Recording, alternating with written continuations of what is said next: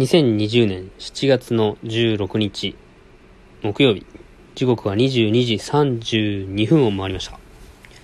喫茶店ラジオの店主すみへです。こんばんは。ご無沙汰してます。今日のお供は手焙煎コーヒーあさぎさんの、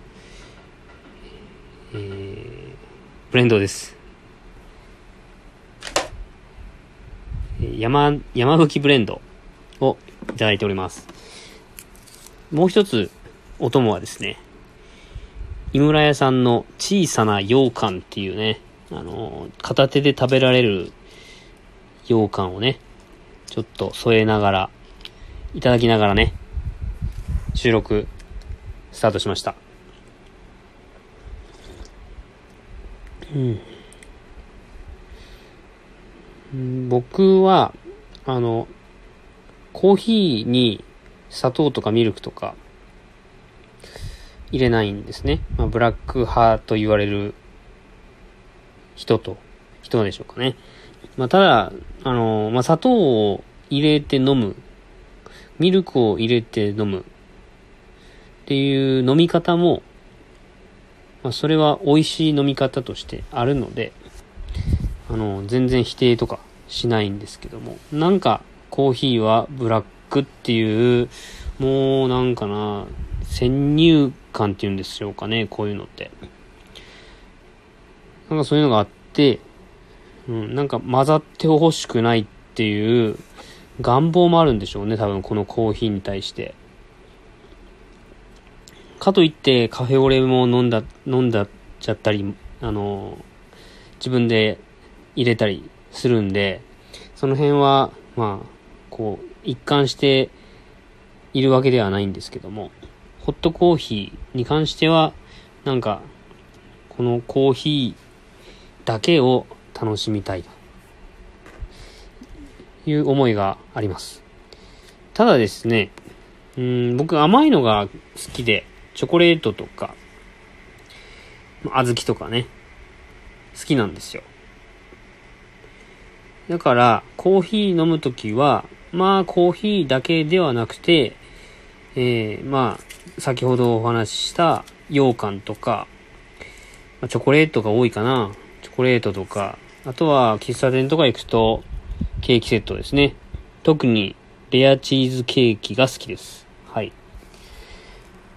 うん。なんかチーズってそんなに好んで食べないんですけど、なんか喫茶店行くとチーズケーキっていうのに目が行くんですよね。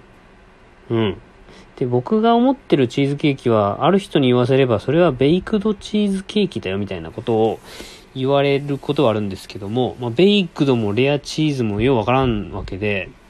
まあ、とにかくチーズケーキなんですよ。強いて言うなら、こう、底の部分がカリカリしたやつ？っていうんでしょうか。あれはなんていうチーズケーキなんですかね。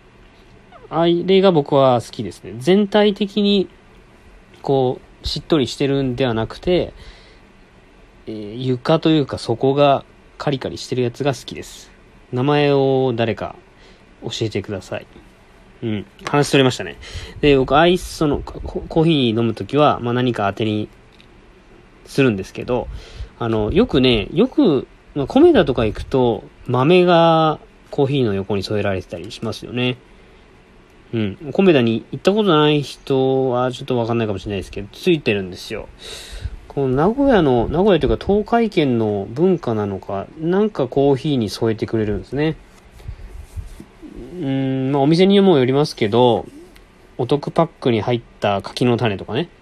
コーヒーと柿の種かよみたいな、そういうツッコミもあるんですけども、なんか添えてくれるんですよね。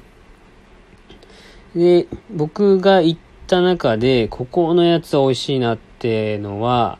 あの、四日市に、の新章っていうね、地区にあるハードバップコーヒーさん、僕結構行くんですけど、そこのコーヒーに添えられているチョコレートが、なんか美味しいんですよね。コーヒー豆の形をしたチョコレートで、味が特にそのコーヒーの粉末が混ぜられてるとかそんなんではないんですけども、コーヒーの形をした豆。あ、まあ、チョコレート。で、僕の会社の同期、同僚にもそこのお店へ勧めて行ったら、その同僚もですね、あそこのチョコレートだけ欲しいとか言いやがってですね。まあまあまあ、あの、ハードアップコーヒーさん、ちょっと在庫がない時はね、違うチョコレートが出てきたりしたんですけども、まあちょっとした、ああいうのいいですよね。ただ、あたああいうのって、あの、ちょこんとね、こう、小皿に入れられて、ちょこっと食べるから美味しいんだと思うんですよ。たくさんお皿に入れられて、袋に入れられて、はいどうぞって言われたら多分美味しくないと思います。と思いますね。うん。はい。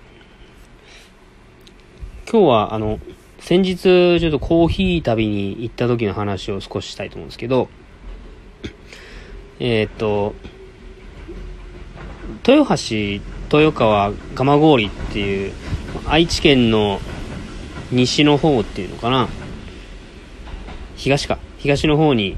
位置しているエリアで、まあもうちょっと行ったら浜松とかね、静岡に行くところなんですけど、そこに先週の土曜日に行ってきたんですね。で、僕が行ったところは7月にオープンしたばっかりの、えー、八尾富コーヒーさんっていうところなんですが、そこは、まあ、まだオープンしたてで、いろいろまだ、こう、出来上がっていない状態、まだ未完成で、オーナーさんもおっしゃってましたけど、これから働いていくスタッフが作り上げていくみたいなことはおっしゃってたんですけど、お店の内観がね、まあ外観もそうですけど。うん。で、提供しているものは、まあ主にテイクアウトでコーヒー豆とかカフェオレベースって言って、あの瓶に、え、濃縮のコーヒーが入っているそれをまあ氷で割ればアイスコーヒーになるし、牛乳であればカフェオレになるみたいな、そういう濃縮コーヒーみたいなのが置いてあったり、野菜ジュースが置いてあったり、あとはテイクアウトでカフェラテと、えー、ホットコーヒーかな。カフェラテとドリップ、あホットコーヒーって書いてましたね。で、が書いてあって、僕朝行った時はカフェラテを頼んだんですよ。で、えー、夕方にももう一回寄らせてもらって、その時はホットコーヒーを頼んだんですね。僕、その時に、僕の頭の中でホットコーヒーといえばドリップだろっていうイメージ、先入観があって、僕も注文した時に多分、あじゃあ次はあのドリップコーヒーくださいみたいなことを多分何の気なしに言うたんですよ。そしたら、まあ、あの、僕、その、注いでくれてる時は見てなかったんですけども、あの、オーナーさんとね、まあ、オーナーさんが僕がそのドリップコーヒーって注文して言ったからなのか、あの、話の途中にですね、あの、うちの、そ、そこの八乙女コーヒーさんはもう1店舗、平屋っていう、まあ、そこはもう空間もメニューもスタッフの熟練度もすごいこだわりのあるお店で、ぜひまた行き、またというか、今回行けなかったところなんですけど、そこのお店ではしっかりスタッフにドリップの技術をしっかり叩き込んで、えー、いるみたいなことを言ってたんで、で、えー、その、ここの八乙女コーヒーでは、あの、まあ、さらっとね、あの、アメリカーノで出してるんですけどねって言ってたんですよ。で、アメリカーノっていうのは、あの、いわゆるアメリカンとは違ってですね、エスプレッソで抽出したコーヒーにお湯を注いだものなんですよ。エスプレッソなんで、あの、豆をすごい細かく砕いて、まあ、圧縮して、えー、すごい圧力かけて抽出するんで、まあ、コーヒーの、まあ、いろんな雑味とか、まあ、フィルターをほぼ通さないんで、いろんな味が出るんですね。まあ、ぎゅっと、まあ、コーヒーの旨味が詰まったやつなんで、カフェラテとかね、まあ、エスプレッソのみで飲んだりすることもありますけども、まあ、非常に、うーん、まあ、好き嫌いがあるっていうのかな。エスプレッソだけで飲むって人はいないかもしれないな。イタリアとか行くとエスプレッソを頼んで、砂糖をたくさんスプーン2杯分ぐらい入れて、で、軽く溶かしてからグイッとね、一杯で飲むような、ショットグラスでね、飲むようなものなんですけども、エスプレッソって。すごい苦くって、あのー、まあ、すごいね、こう、目が覚めるみたいな感覚なんですね。で、僕は、その、うちはアメリカので出してるんですよねって言われた時に、ハッとしたんですね。勝手に僕はドリップコーヒーが出てくるもんと思って、待ってたら、なんか、それはアメリカのだったと。で、その時はね、ちょっと、あ、なんか失礼なこと言ったなっていう、いうのと、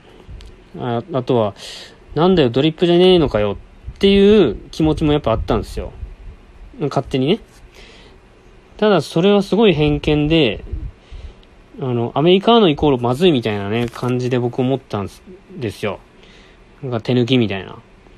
でもね、全然そんな、飲んでみたら全然そんな感じじゃなくて、アメリカーノすごい美味しかったんですよ。その時に、なんか、あのー、喫茶店とか行くと、作り置きをしているとか、なんか、あのー、まあ、カウンター越しにや、で、厨房は奥にあるみたいなね、店舗だと、まあ、どんな風にコーヒー抽出してるのかってわからないけど、出てくるものは、あの、コーヒー、まあ、黒いね、コーヒーだったりするんですけど、あの、喫茶店のコーヒーは作り置きや、みたいなね、感じで思って、もう喫茶店イコール美味しくないみたいなことを思っている方、まあ、いる方というか、まあ、僕も含めているんですけど、なんか結果、美味しければいいんじゃねえかって思ったんですね。ドリップでもアメリカーノでも入れ方なんであれ、結果的にそれが美味しくて、で、お店の人も美味しいからそのやり方でやっていると。で、お店のシステム上、それが一番、まあ、効率が、効率がいいというか、あの、システム的、あの、なんだろうドリップすると、ちょっと時間かかって提供が遅れるとか、手間がかかってしまうから、お店の、まあ、マックスのやり方でやると、それが最善な方法で出してるものであれば、で、それで美味しいものであれば、偏見とか持たずに、あ、美味しいなって思えばいいよなって思ったっていう、えー、話をさせてもらいました。えー、喫茶店ラジオ。お久しぶりの回がこんな感じで終わります。ではまた明日お会いしましょう。おやすみなさい。